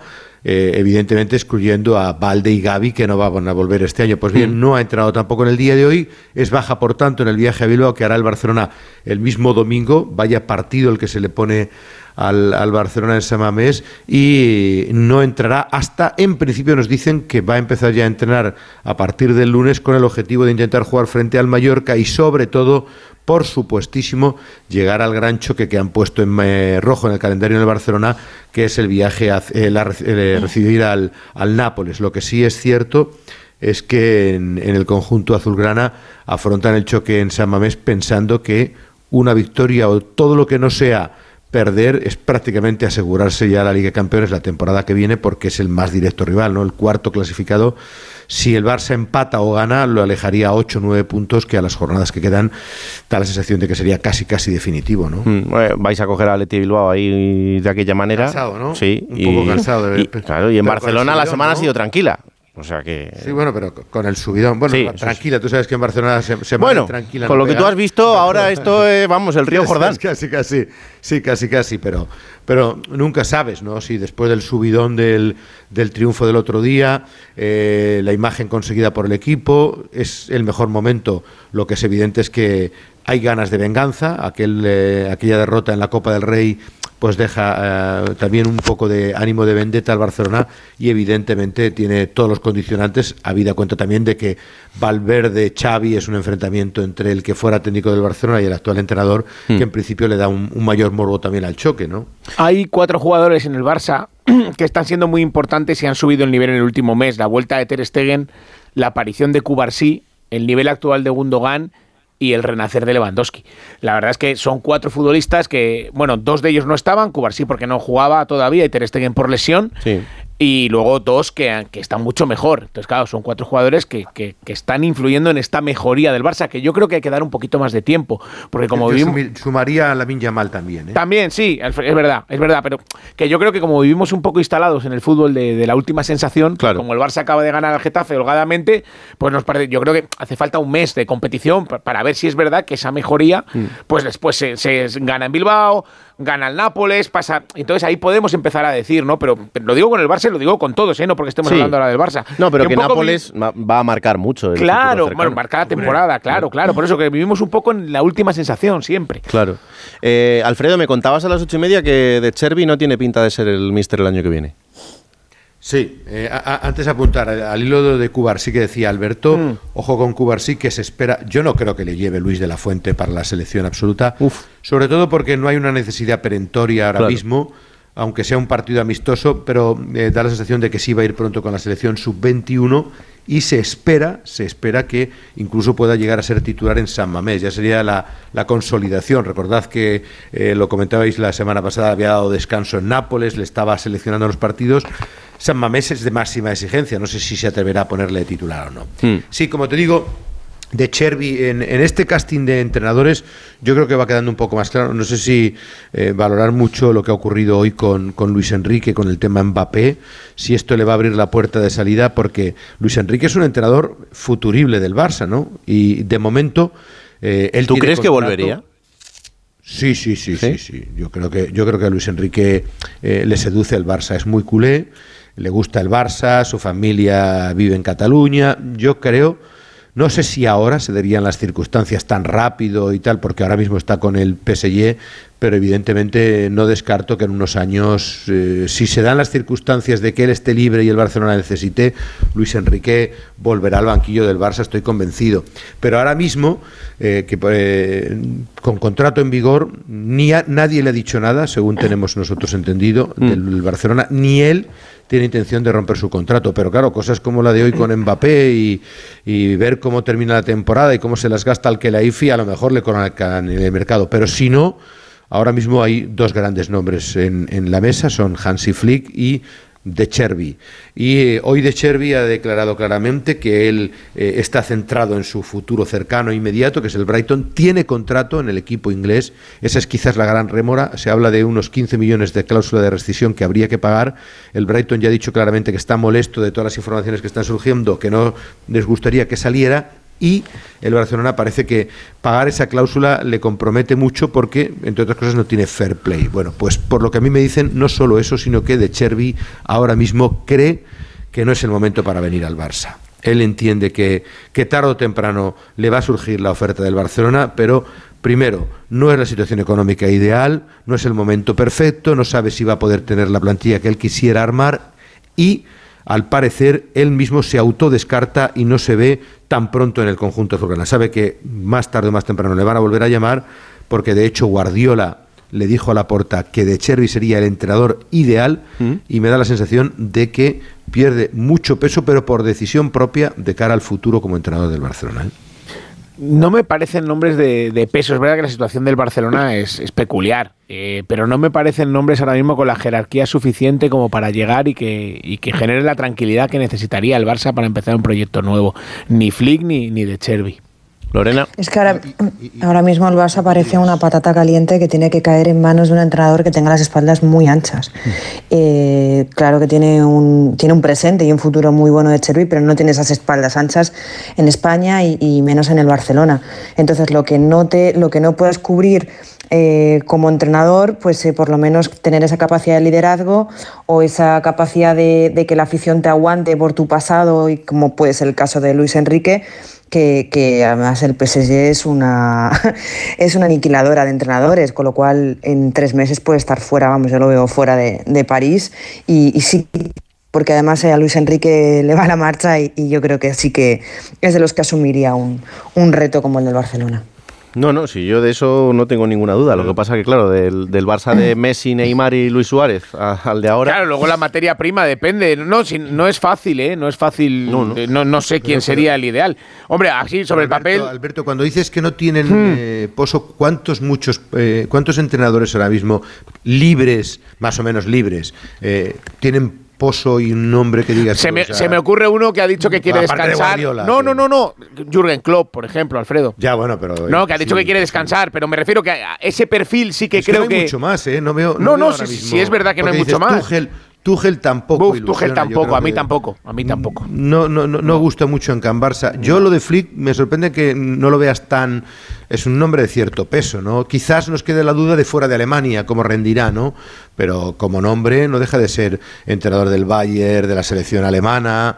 No sé, me parece que, que sí en otras circunstancias sí reuniría las características de decir, bueno, es un técnico que en, en teoría ilusionaría, ¿no? que luego venga quien venga, porque más que ilusionó Xavi, Alfredo, o sea, quiero decir, luego va a depender de la plantilla sí, que tenga claro. a su disposición, las cosas como son. Si el que viene pues, gana. No va a haber mucho, no va a haber mucho. No. Ya, por, no, por eso te digo, por sí, eso. pero te digo, hay algunos claro, a los que se claro. les aguanta más. Hombre, eh, claro. Como el caso de Xavi, se, también se le ha aguantado más por ser quien es y por haber asumido el peor momento del Barça. Y eso le pasaría a Luis Enrique. A un tipo como Chervi, yo creo que pierde, empieza dos meses mal, mes y medio mal y, y está sentenciado en Camp Barça, creo yo. Sí, desde luego. Eh, Alfredo, que estáis ataromazos ahí en, con Nike y, y, esto, ¿no? A ver qué. Sí, la cosa. sí, sí, sí. sí. Es increíble porque eh, parece que todo va camino de una ruptura que vamos a ver si la porta calibra el peso de esa ruptura, porque tiene contrato hasta el año 2028 y si no lo arreglan, eh, aunque el Barça crea que puede ganarlo a largo plazo en los tribunales, de momento tendría que provisionar esa posible denuncia, es una denuncia millonaria y no sé si le merece la pena llegar hasta ese punto. Lo cierto es que en los próximos días, después de la reunión de la Junta Directiva en el día de ayer, cobra fuerza que va decidido a romper con Nike parece que eh, gana peso la opción de ser la propia Barça, la, el propio Barça el que haga su marca. La porta ahí poniéndose a coser. Pues más o menos, más o menos distribuirlo. Y, no, no, no, no. Hombre, claro, ahí el 100% del, del Hombre, beneficio claro, sería claro, para el Barça, claro. Parte, en la parte positiva. Pero, pero tendrá una penalización, ¿no? Una penalización sí, enorme no, no, romper ese contrato con Nike. Sí, lo que pasa es que el Barcelona entiende que si rompe para hacer marca propia eh, en los tribunales le podría ayudar. Ah, Porque, claro, si tú dices, me dejo Nike, me Vale, voy con vale. Umbro, claro, te llega un juzgado y te dice, oye, usted está haciendo una competencia desleal, está... No, no, mire, es que... eh, porque la cláusula de la rescisión, el Barcelona alega también ciertos incumplimientos, ¿no? Mm. Entiende que ha habido partidas, ha habido momentos, dejación por parte de la empresa norteamericana y eso bueno, pues a la hora de valorarlo en un, en un jurado, en un juicio, pues a lo mejor le ayuda a decir, no, no, yo no me he ido a otro lado, he decidido que ante estos incumplimientos voy a gestionármelo yo mismo. No sé, no sé hasta qué punto calibrarán o no el peso de la opción de perder ese juicio, porque evidentemente si lo pierdes, eh, uf, tendrías que compensar económicamente con mucho dinero. Pero, pero es un paso importante. Imaginaros el año del 125 aniversario, que es un año importante, que esa camiseta, no sé si recordaréis, Alberto, la del centenario, que era tan especial. Sí, la mitad. bonita. Sí, Mitad sí, roja, bonita. Sí, sí, Eso sí. es. Con, con la fecha Eh, y- 1899, en el escudo, 1999. en, dorado, en letras doradas. Sí. en- Me recuerda a. Rivaldo siempre esa camiseta. Sí, sí, No sí, bueno, era aquel Barça, era aquel Barça de, de- de esa generación tan importante. Y ahora habría que verla, del 125, me imagino que sería una camiseta también especial. Creo que va por esos pasos también, una camiseta muy parecida a esta, y a ver quién la hace, porque evidentemente sería un impacto importante. No yo sé si yo lo acabará veo, el Barça, definitivamente. lo veo clarísimo esto, Alfredo. Mira, Yusia que, que ha llegado al último, le ponemos a coser. Luego Lozano que, que es mañoso, a estampar la, la publicidad.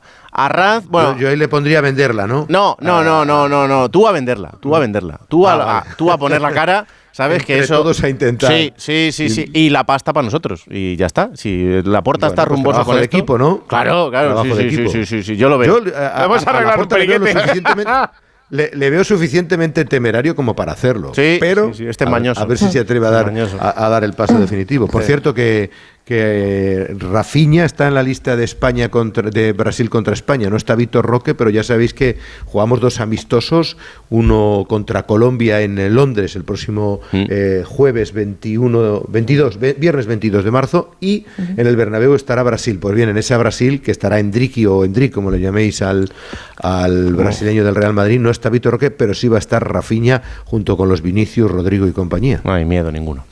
Un abrazo grande. Otro fuerte para vosotros. Buenas noches. Chao, chao. Yo no, no sé si está cosiendo camisetas o no a estas horas, pero, pero lo mismo. Hola, Hugo Condés, buenas noches. ¿Qué tal, Raúl? Buenas noches a todos. camiseta guapa No, la de ayer del Hugo, Atleti. lo Hugo pasa- controla mucho de camisetas, ¿eh? Ayer no, Estaba yo no se sudó mucho, pero la de ayer lo era bonita. hacer Barça Studios, que todavía les quedará un 50% de los derechos, ¿no? Todos los años venden el 50%, les quedará otro 50%. Tú verás. Bueno, no sé, estas cosas de, de la economía a veces se nos retuercen y, y- y no hay manera. Que ha sido un día complicado en el Atlético de Madrid, es así, eh, no solo por lo deportivo, sino por, todo lo demás de- que, que rodeó a ese encuentro y por el comunicado del Club Rojiblanco de hoy, que es muy duro.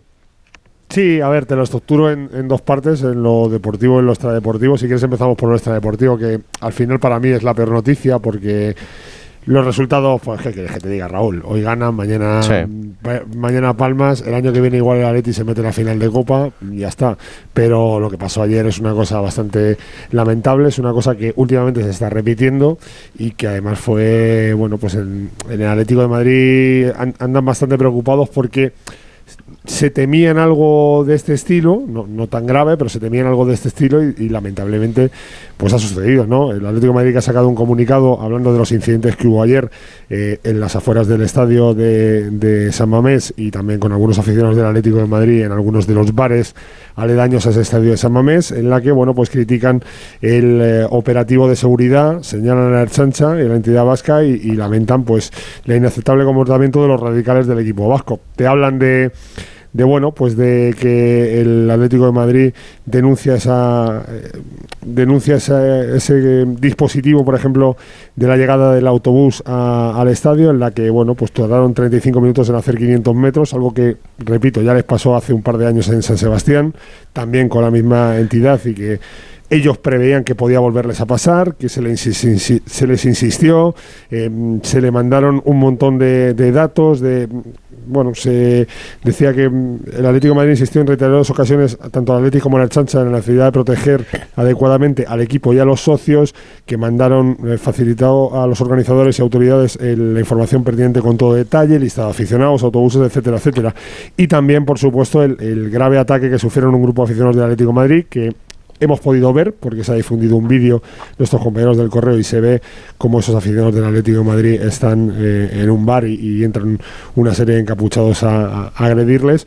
Hay que decir, eh, Raúl, me consta que esos aficionados llamaron al Atlético de Madrid que tanto el Atlético de Madrid como, esto es importante porque no lo he oído prácticamente en ningún sitio, el Athletic Club de Bilbao también hablaron con la chancha para pedir que pudieran por favor proteger a estos aficionados para que no hubiera más altercados y que no llegaron. Repito, tanto el Atlético de Madrid como el Athletic Club pidieron que fueran allí a ayudarles y que no iban a ayudarles a, a ese bar. Luego hemos visto las imágenes de los eh, radicales mm, enfrentándose a la policía también, que hubo varios heridos. En fin, con todo esto, lo que el Atlético de Madrid ha decidido hacer hablando con la Policía Nacional, es que en el próximo partido de liga, que es el 26-27 de, de, Abril. eh, abril, no van a vender entradas a los aficionados del Athletic Club de Bilbao. A mí esto me parece una pena, porque también te digo que conozco muchísima gente, porque hubo muchos aficionados del Atlético de Madrid que estuvieron ayer en el estadio viendo el partido, las inmediaciones del estadio viendo el partido, y no hubo ni un solo problema. Hmm. Atlético de Madrid y Atlético Club de Bilbao son dos equipos que se han llevado históricamente muy bien. Bueno, no en vano, el Atlético de Madrid está fundado por Claro. socios del Athletic Club de Bilbao, son clubes hermanos. Recuerdo en Bucarest cuatro días de fiesta continua entre los dos aficiones sin un solo incidente. Repito, ha habido detalles como que el Atlético de Madrid le ha dejado su camiseta titular Mm. el año de los el año pasado de los 120 del Athletic Club de Bilbao. Y si hay una cosa que me gustaría decirte, Raúl, y es que creo que se nos está yendo un poco de las manos y hablo también de los clubes, ¿eh? porque lo de arrieros somos en el camino nos encontraremos de cerezo o lo de la polémica y aquí me pongo yo la culpa porque creo que hemos sido los medios de comunicación, que si el Bilbao, que si el Athletic, que si no sé qué, no ayuda porque en esta sociedad hay mucho tarao que no entiende Claro, eso y que cuando llega el momento, mm, pues sufre las consecuencias. La gente que va a los partidos a ver el fútbol. Eh, Lorena, ¿viviste esto en, en primera persona, en esa grada? Sí, bueno, primero en la, en la previa eh, yo no fui a la zona de prensa, fui como, bueno, pues, eh, como aficionada con, con familiares. Eh, en la previa, dos horas antes, la verdad es que yo vi muy poquita, muy poquitas chanchas y es verdad que estaba todo bastante tranquilo en lo que eran los bares, el ambiente es bueno, hay que partir, yo, por lo menos yo parto con que la afición del Atlético el ambiente que hay siempre en San Mamés creo que es de los mejores de primera división, es una maravilla, pero ayer sí es verdad que, que a medida que se va acercando el partido, bueno, yo, yo no veía el chancha en la, pues, por ejemplo, la calle Pozas, ¿no? que va hacia, hacia San Mamés, donde estaba plagado de, de aficionados.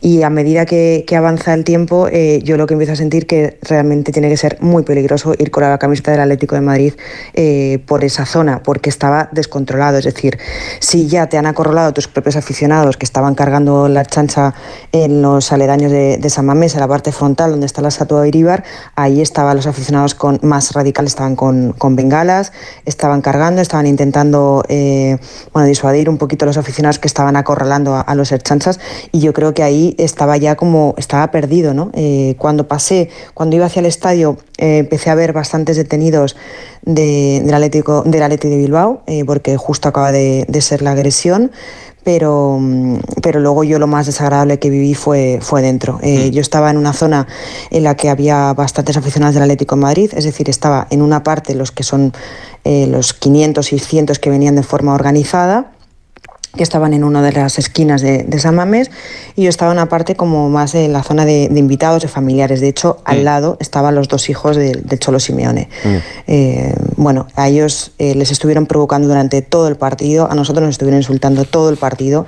Yo no iba con ninguna camiseta del del Atlético de Madrid ni nada, pero realmente se vieron situaciones muy, muy, muy incómodas. Buscaron además que que entrasen eh, tanto, bueno, sobre todo con Gianluca, ¿no? Eh, que entrasen, y Giuliano, que entrasen en, en la provocación, cosa que no hicieron. Eh, hay que decir que estaban ahí porque, bueno, están viendo a su padre, el cual estaba recibiendo además bastantes cánticos desagradables, y porque uno juega en el Tudela y el otro a la vez, y bueno, pues intentaban vivir una, una jornada familiar todos los que estábamos en, en esa zona, que realmente, pues, bueno, intentaron, intentaron además que nos acabaran echando de allí, y yo creo que no, no se actuó bien, la, seguridad no estaba ni siquiera, yo creo que no estaba eh, preparada para ello. Pues eh, ojalá que no tengamos que seguir hablando mucho más de todo esto, pero los capítulos que sucedan a lo que ocurrió en San Mamés no van a ser agradables en ningún caso. Gracias, Hugo. Un abrazo. Un abrazo para todos, chao. Chao, chao. Eh, Lorena, a ti no te despido, eh, te voy a pedir que te quedes por aquí porque mm, tenemos una sorpresita para luego. Así que aguántame por aquí. Frau, un placer como siempre. ¿eh? El mío, muchas gracias, un abrazo, un beso a todos. Chao, chao. Eh,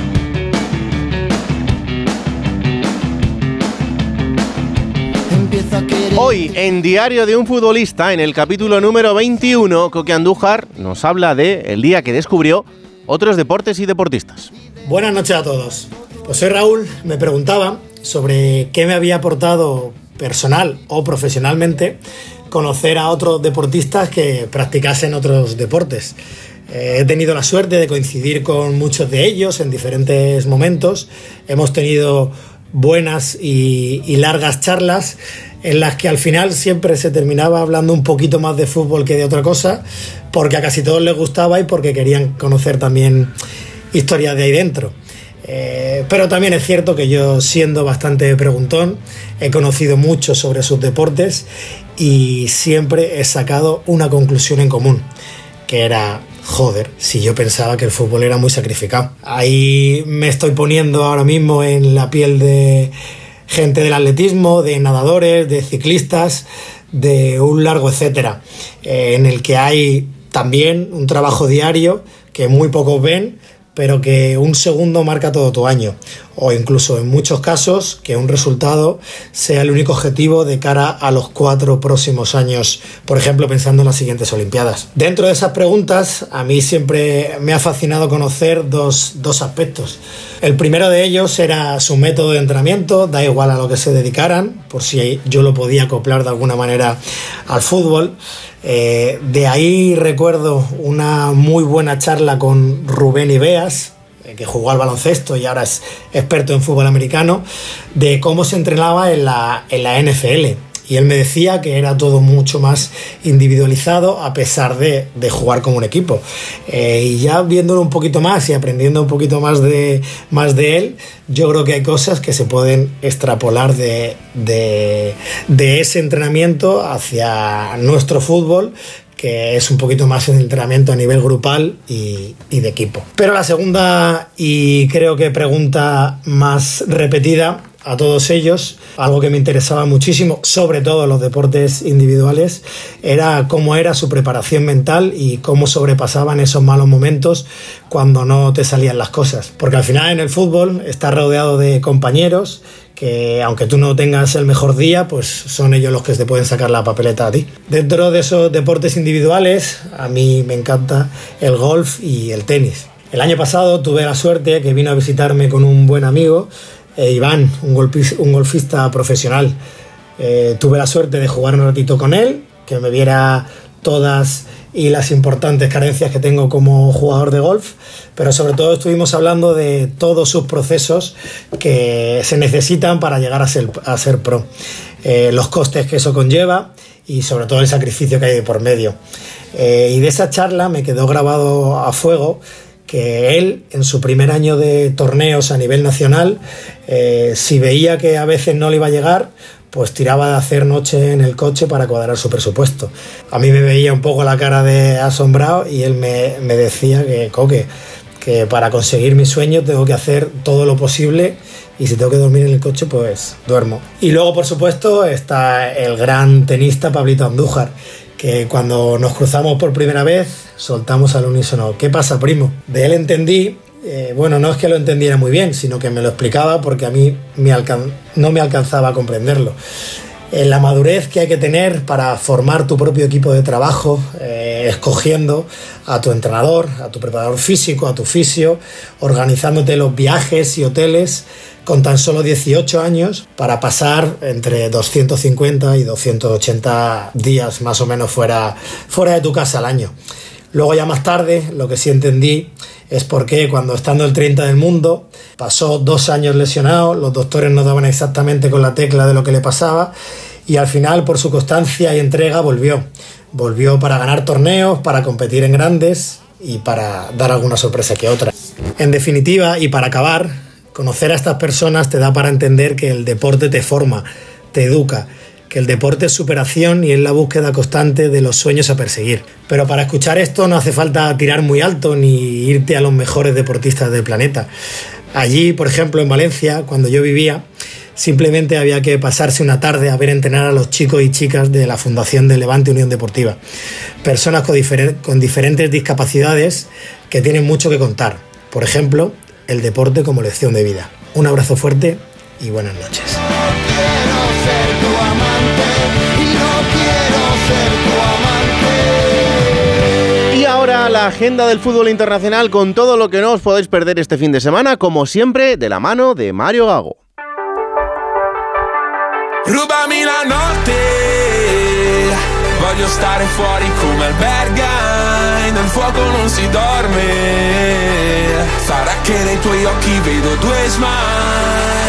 Buenas Raúl, comienza el mes de marzo, nos acercamos a la fase decisiva de la temporada y cada vez es más alto el nivel de los cinco mejores partidos del fin de semana en Europa. 1. Manchester City, Manchester United. Derby de Manchester en la semana en la que Erling Haaland ha vuelto a ser protagonista. Ha anotado cuatro goles al Luton Town en FA Cup tras cuatro asistencias de Kevin De Bruyne. El noruego ya lleva 27 goles esta temporada. Esto en un 2024 casi perfecto para los Citizens, con 10 victorias y un empate, pero siguen segundos en Premier a un punto del Liverpool. ¿Podrán dar la sorpresa a los de Eric Tenag y vencer en el Etihad Stadium? Lo veremos el domingo a partir de las 4 y media de la tarde. 2. Napoli Juventus. Francesco Calzona ha cambiado al rival del Barça en Champions. El miércoles golearon 1-6 al Sassuolo con tripleta de Osimhen y doblete de Kvaratskhelia. Confirmarán la buena racha en el Maradona contra una Juve que ya está a 12 puntos del líder, el Inter. Lo descubriremos el domingo a partir de las 20:45. 3. Colonia Bayer Leverkusen. Mientras a Xavi Alonso le siguen sumando novias, en Múnich muchos están convencidos que irá al Bayern, su equipo sigue sumando victorias y cada vez están más cerca de conquistar la Bundesliga. Este domingo a las 3 y media visitan el Rhein Energy Stadium, la casa del antepenúltimo de la liga. ¿Podrán sumar su victoria 20 en 24 duelos de la liga? 4. Porto Benfica o clásico en Portugal. Los locales que empataron contra el Arsenal en la ida de octavos de Champions están a 9 puntos de los líderes. Con Di María, 14 goles en lo que va de temporada y compañía, los de Smiths buscan aumentar la diferencia sobre un Sporting de Portugal que va 2 puntos por detrás. Se disputa a las 9 y media en Dodragao, horario de España peninsular. 5. PSV Feyenoord. Primero contra segundo en la Eredivisie y prácticamente la última posibilidad de que los chicos de Voss den una señal que pueden perder la liga. Hasta la fecha llevan 21 victorias y 2 empates y cuentan con 10 puntos de ventaja sobre sus rivales este domingo a las 2 y media en el Phillies Stadium.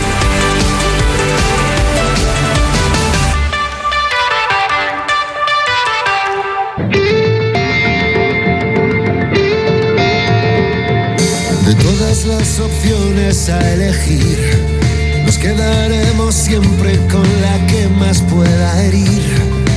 Seguimos adelante en este Radio Estadio Noche de Viernes y yo le he dicho antes a Lorena, cuando ha acabado la tertulia, que se quedase un ratito más por aquí, porque esta noche me ha traído a una grata visita que además son amigos tuyos, Lore. Sí, teníamos muchas ganas de escuchar a Sinova, que además hoy han estrenado disco y han tenido la voluntad, porque tienen poco tiempo, de venir a, a estrenarlo también a, a Onda Cero. Y bueno, está aquí Gabriel y Erlans, que son dos maravillosos músicos para presentarnos, sobre todo Lobos, habrá una sorpresa, pero va a ser Lobos la que, el single con el que empezamos este disco. Y nada, aquí están. Aquí ¿Qué tal, los chicos? tienes. Buenas noches. Muy bien, Muy buenas noches. Encantados de recibiros. Pues un placer estar aquí, de verdad que sí. Son días intensos eh, los que al final vais de, de estudio en estudio eh, con, con estos periodistas que vamos siempre detrás de, de lo último que, que os pasa. Eh, ¿Cómo lo lleváis vosotros lo de la promoción? Pues muy muy bien, la verdad. La- eh, Muy bien, está bien que nos hagáis caso. sí, que nos hagáis hueco. Sí, la verdad es que está siendo una promo potente. Eh, aquí con gente de Merge, Tomás, Lucía. eh, muchas gracias por el currazo. y, y la verdad es que, que bien, están siendo días intensitos, pero lo que viene por delante también es cañero, así que más nos vale disfrutarlo. Em, volvéis a- al directo, volvéis a tener un disco. em, esto después de- del tiempo de, em, de calma. Es como, como cuando va a empezar la final de la Champions y, y los futbolistas salen al campo. Puede ser. eh, a ver, tendría que jugar una final de Champions, ¿vale? Me ofrezco a jugarla, no Sí. sé si, si están las plantillas cerradas. Bueno. pero sí que es el sentimos que estamos antes, eh, justo en el momento previo a, a algo muy grande y muy bonito, ¿no? Hmm. ¿Y el vértigo cómo es? Ese de decir, eh, esto para lo que llevo trabajando tanto tiempo, de repente está en manos de la gente y, y no sé hacia dónde se lo van a llevar, ni, ni qué van a interpretar de todo lo que les estamos dando. Hombre, tenemos muchas ganas porque, claro, para cuando sale el disco, nosotros llevamos mucho tiempo trabajando en él Claro. y llegó a pasar, este disco se ha compuesto durante la gira del disco anterior. Entonces, claro, estábamos tocando unas canciones y dices, joder, lo que molaría meter cuatro o cinco nuevas, ¿sabes? Que, que las estábamos trabajando en ese momento, pero hay que saber calmarse y decir, mira, vamos a esperar, vamos a esperar, vamos a esperar, y ahora por fin es el momento, o sea que toca celebrarlo. Mm. Eh, eh, yo siempre me interesa mucho el, el proceso creativo, ¿no? Lo hablaba también antes con, con Lorena. En, en vuestro caso, ¿dónde se inicia la canción? ¿Dónde, ¿Dónde lo que luego termina siendo el resultado final que está en este disco, cómo empieza? Pues la canción se inicia en, en una historia o en, un, en, un, qué sé, una escena cotidiana o en alguna experiencia que hemos vivido en la gira, que hemos- nos ha pasado de todo en los últimos dos, tres años. Y, y ahí es cuando se empieza a generar la canción y nosotros ni siquiera lo sabemos, ¿no? Entonces llega un momento ya cuando ya nos tenemos que centrar en componer, en producir junto a Manuel eh, este disco, cuando esas historias empiezan a fluir, empiezan a venir a la memoria y empiezan a servir de, de combustible para, pues eso, pues para generar, para la creatividad, ¿no? para Mm. generar nuevas canciones. Al final esas historias acaban siendo canciones y, y bueno, y parten de, de lo que vivimos, de nuestra experiencia vital, sí, claro. ¿Y cómo se lleva que de repente tú escribas una canción pensando en una historia y, y haya alguien que te diga, pues, pues yo de esto me lo he llevado hasta este otro lugar? Pues le decimos siempre, no tienen ni idea. O sea, no saben lo que estáis. Mejor. Creo que es importante al final que, que las personas, y además es que es, es lo que, eso tiene que ser así, ¿no? Que una canción, el significado, la interpretación de la persona que escuche esa canción sea tan importante como la del propio autor, ¿no? Porque, porque es así, yo puedo escribir una canción, nosotros podemos escribir una canción con un significado muy claro, incluso con una letra muy explícita, y que eh, tú la cojas de otra manera y va a ser- eso es lo que, lo que va a ser cierto, lo que va a ser real para ti y lo que te va a aportar de alguna manera, ¿no? Entonces es, tiene mucho más sentido que, que ese sea el sentido, para la redu- la redundancia, que el que le dimos nosotros a la hora de escribirla, ¿no? Eh, ¿Se llega a, a odiar una canción Propia o ajena. propia? No odiar, pero bueno, yo creo que sí que puede haber momentos donde hay canciones que quizás te quemen un poco hasta que pasa el tiempo y dices, oye, pues está guay. Hay canciones que se han caído del repertorio en un momento que luego pasa el tiempo y dices, hostias, ¿por qué dejamos de tocar esta? Ajá. Sí. ¿Y por cuál tenéis eh, más amor? ¿Por cuál sentís más amor? Uf. Yo creo que cada. No sé, es muy cambiante. ¿eh? A mí me sucede con nuestro rapper que tengo una canción favorita y que de repente entra otra. Es. No sé, eh, va cambiando, sí. Y según las etapas de cada uno, según el momento en el que te encuentres, pues. ¿O por lo que se genera con el público? ¿Cuál es la que, la que siempre os piden, la que no puede faltar? La sonrisa, Mirlo. La, la sonrisa intacta yo creo que fue una canción que encima con esa canción pasa una historia curiosa, que es que en el momento que la compusimos no estábamos buscando un, un hit ni nada, estábamos haciendo canciones para el disco y fue como, está bien. Está bien, sin más. Vamos a dejarlo en está, está bien. Pues es la canción que más le gusta a la gente, yo diría, en- hasta el punto de, de que ha ido retrasándose en el, en el repertorio, Mm. de empezar en un punto más o menos temprano en el repertorio a ya estar acabando el bis. O bueno, tampoco voy a hacer spoiler del, del repertorio, pero porque la gente hemos visto que, que la, la ha cogido con una energía increíble. Qué guay. Un, un disquito de oro. Ah, y tenemos- dado. y nos han dado un disquito de de oro. Es que, que- cuidado, eh, cualquier cosa. Bueno, y de hecho, perdón, la- la- la- el tema de Lobos, tengo entendido que es del disco del anterior, que no salió, luego en 2021, ¿no? Puede ser que fuera compuesta 2021. Ahora es eh, la que está vigente. Ha habido también un cambio entre vosotros del sonido, ¿no? Mucho más metal, más duro, tal vez cuando empezasteis. Ahora es un poco más rock, más indios. Hay un proceso también hasta llevarlo al, al hoy, al, al presente, que es el nombre de vuestro, vuestro disco. ¿Ha habido también un cambio vital en vosotros para que se vea reflejado en vuestra música? Sí, por supuesto. Sin duda. Al final, la música es una forma de expresarse, la, la mejor forma de expresarse que, que conocemos y... WhatsApp también. Sí, es- ¿Nos habéis apaciguado un poquito? Sí, quizá es una muestra de... Todo el mundo va cambiando, o sea, ninguno de nosotros somos Claro. los que hace 10 años, o sea, que imaginaos la de, la de cambios que puede haber en esos 10 años, pues nuestra forma de... re- o sea, la forma que mejor queda reflejado nuestro cambio son en la música que hacemos. Pero fíjate que incluso tirando o, o, eh, agudizando la melodía ¿no? en los últimos años, que sea todo mucho más melódico, aunque este disco tiene partes muy contundentes, pero el mensaje, creo que tenemos canciones en, la segunda etapa, ¿no? que es la que llevamos viviendo es- desde hace un- unos años con esta formación. Eh, y son mensajes bastante más, no sé si decir, eh, duros que, que en la época en la que hacíamos metal, ¿no? Escuchas los textos, eh, ves el significado que tiene y son, hay algunas canciones que son muy, muy crudas y, y muy cañeras a nivel emocional. Más que, ya te- y, con menos distorsión puede ser más fuertecita la cosa, claro. sí. Oye, Gaby, em, ¿te imaginas un concierto en San Mamés? Me lo imagino, ahora mismo me lo estoy imaginando. Eso, eso hay que hacerlo pronto, ¿eh? Ojalá. Ojalá. Ojalá, vamos. Mira, es uno de, de- de las cosas que nos encantaría, uno de los sueños, eh, podría ser ese, el tocar en Samamés algún día sería maravilloso. ¿Qué pensaría tu abuelo, por ejemplo, si, si te viera tocar en, en San Mamés y, y viera lo, lo que es al final unir la música, el fútbol? Pues mi abuelo me diría que por qué no lo estoy haciendo en el Heliodoro Sí, Rodríguez ¿no? López, que era el Tenerife, entonces me diría que hace ahí venta aquí, te lo... Claro. Así que habría que hacer dos bolos, uno en San Ah, bueno, hacemos dos. y otro en el Heliodoro, sí, Hacemos por supuesto. dos. Esa vena del fútbol que, que también te, te inculcó de niño eh, y que ahora la mantienes con el, con el paso del tiempo, ah, desde la distancia, desde las giras, desde el tener que ver los partidos de los hoteles, pero al final es algo que, que va dentro también. ¿no? Sí, fíjate que últimamente estoy más desconectado eh, del fútbol, pero sí que he sido muy futbolero. Sí, Mm. sí. He sido muy futbolero, pero a mí me gustaba. Soy el Tenerife, por, por- ese cariño que se tiene. Claro. eh, porque no tengo. O sea, es así. Ya, ya vine así, es lo que hay, ¿vale? No lo puedo evitar. Pero sí es verdad que a mí me gusta el fútbol y podía disfrutar, fíjate, del Madrid, eh, del, pues, de los Galácticos, que era una gozada, del Barça de Guardiola, de. No sé, de. Me- lo que me gusta es el, el fútbol en sí, el deporte en sí. Claro.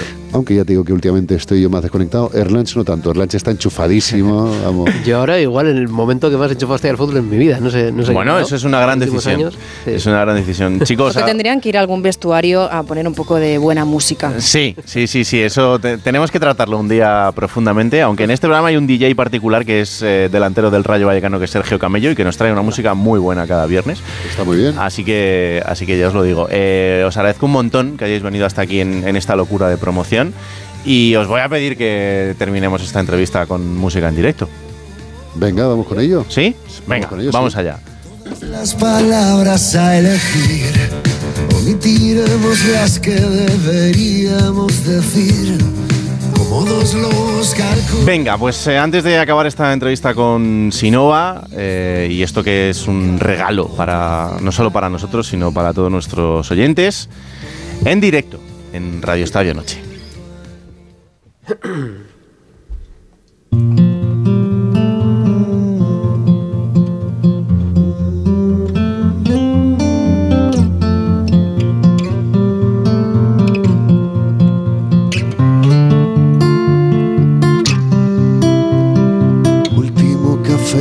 aterrizamos antes de lo que esperaba. El sol bañando la ciudad en la mañana. Leve déjà vu al dejar el aeropuerto, apenas duermo últimamente. Vivo deprisa y moderación. Me siento cómodo girando en el ciclón. Ya no es tan frecuente miedo a no volver a verte. Un disparo en Berlín cientos de problemas escapando de allí.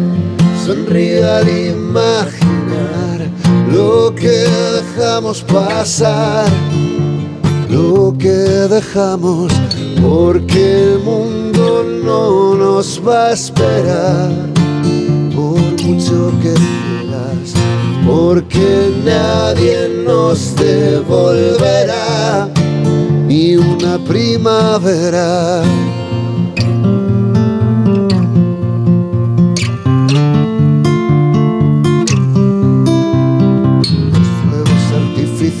abren los portales del verano. Las luces bailan entre las sombras del lago. Y en el aplauso más violento me despierto de aquel momento en otro universo. De atardeceres en nuestro balcón. Los vecinos raros en su eterna discusión. De la culpa cuando en casa hay alguien esperando un disparo en Berlín. Cientos de palomas escapando de allí. Sonrío al imaginar lo que dejamos pasar, lo que dejamos, porque el mundo no nos va a esperar. Por mucho que quieras, porque nadie nos devolverá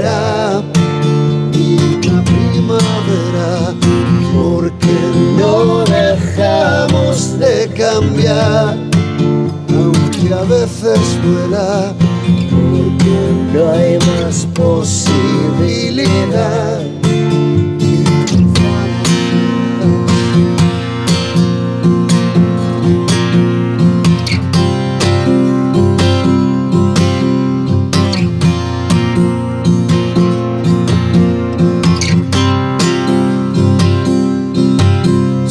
Y luces de neón, esos que liberan estallidos de que cruzan veloces la estación, imágenes y voces que serán solo un rumor.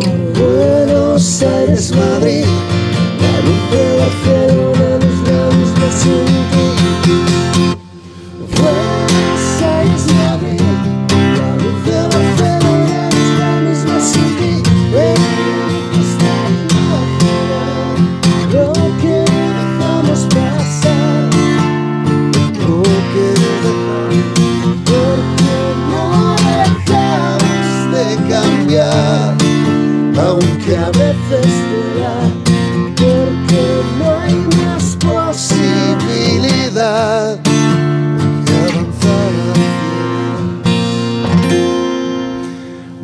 Un lujo, Sinova en directo aquí en Radio Estadio Noche. Chicos, salud y buena música. Muchísimas gracias, un placer enorme, nos vemos pronto. Una pausa y seguimos en Radio Estadio Noche. Nos quedaremos siempre con la que más pueda herir.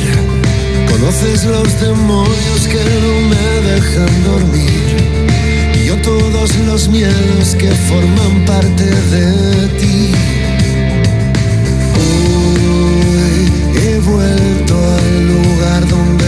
Donde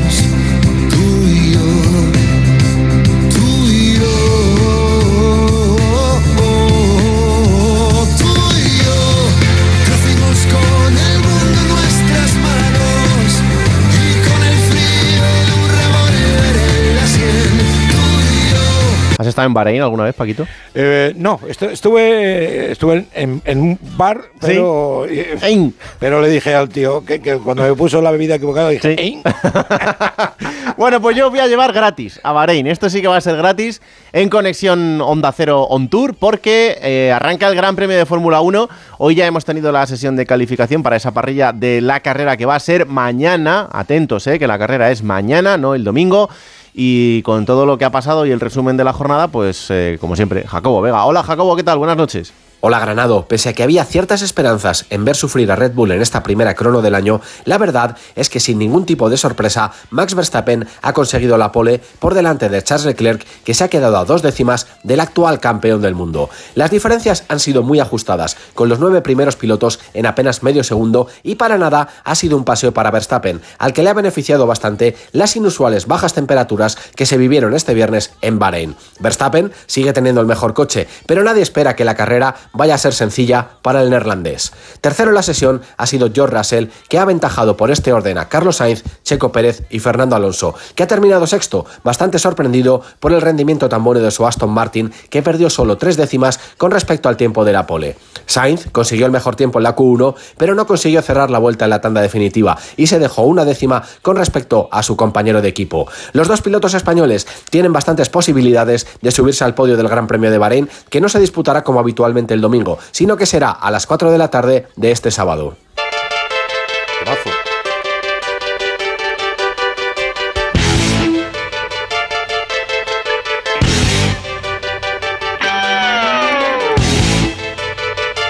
Claro. Es que luego, en cuanto Camps no elige el reggaetón, suena un musicote.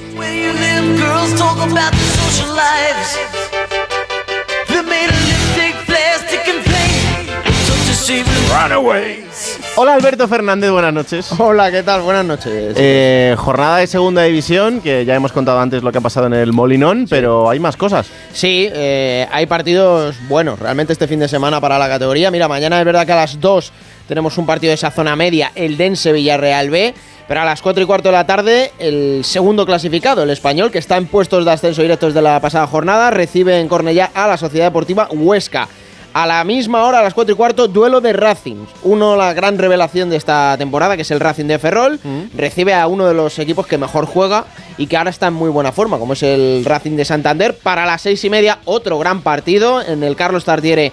Real Oviedo Levante, el Real Oviedo que viene jugando bien al fútbol, aunque Sí, tiene ahí un poco de alternancia de resultados, pero juega bien al fútbol contra un Levante que es verdad que aquí sí está llamado a estar arriba, pero viene con, con muchas dudas. Y a las 9 de la noche, Burgos Cartagena en el plantío. El líder juega el domingo ya a las 9 de la noche en Butarque, el Leganés, pero es un partidazo para mí el partido de la jornada porque el primero recibe al tercero y eso significa que hay un Leganés Sociedad Deportiva Eibar. Todo lo que pase en segunda división, el resumen lo tendréis eh, disponible el martes en un nuevo capítulo de Juego de Plata a partir de las 5 de la tarde en ondacero.es, que hacen dos chavales muy majos. Ese programa que lo escuche todo el Con mundo. muchas ganas. Sí, que se lo van a pasar muy bien, escuchando el resumen de la segunda división. Y ahora, eh, lo de todos los viernes, contaros qué ha pasado en el, en el básquet. Además, en una noche especial en el Palau, en el Fútbol Club Barcelona, porque volvía a estar disponible para jugar un partido de la Euroliga con la camiseta del Barça. Don Ricky Rubio. Nos cuenta todo lo que ha pasado. Ha habido dos partidos con representación española, como siempre, David Camps. Hola David, ¿qué tal? Buenas noches. Hola Raúl, buenas noches. Después de tres semanas sin competición europea entre las copas nacionales y las ventanas FIBA, ha regresado la Euroliga con auténticos partidazos, si bien no saldados todos como hubiéramos querido. Bueno, en sí, ninguno, porque los cuatro equipos españoles han perdido. La mejor noticia de todas, Ricky Rubio en disciplina de club, se ha estrenado con el Barcelona en el Palau, ha jugado 11 minutos para 5 puntos y lo de menos, los números. Lo demás, verle de nuevo en la rutina profesional. Le llevará tiempo estar a gran nivel, a gran nivel ha estado el Mónaco, que ha ganado por 10 puntos, dejando al Barcelona segundo en la clasificación. El Mónaco es quinto. Además, en Estambul, partido trascendental entre el Fenerbahce y el Vasconia.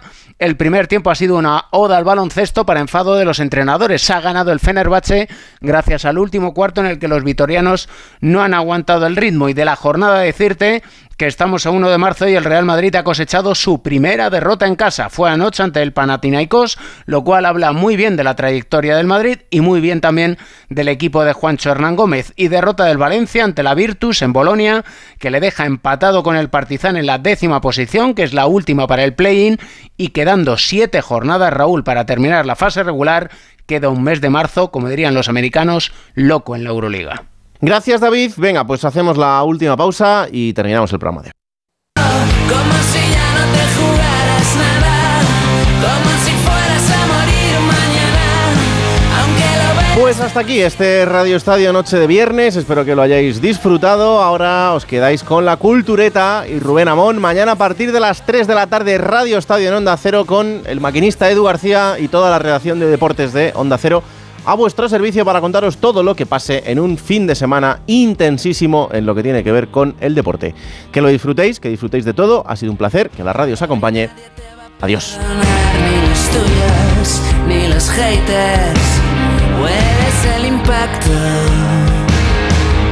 Bienvenidos a la era digital. El juego acaba de arrancar, ya lo saben los de siempre.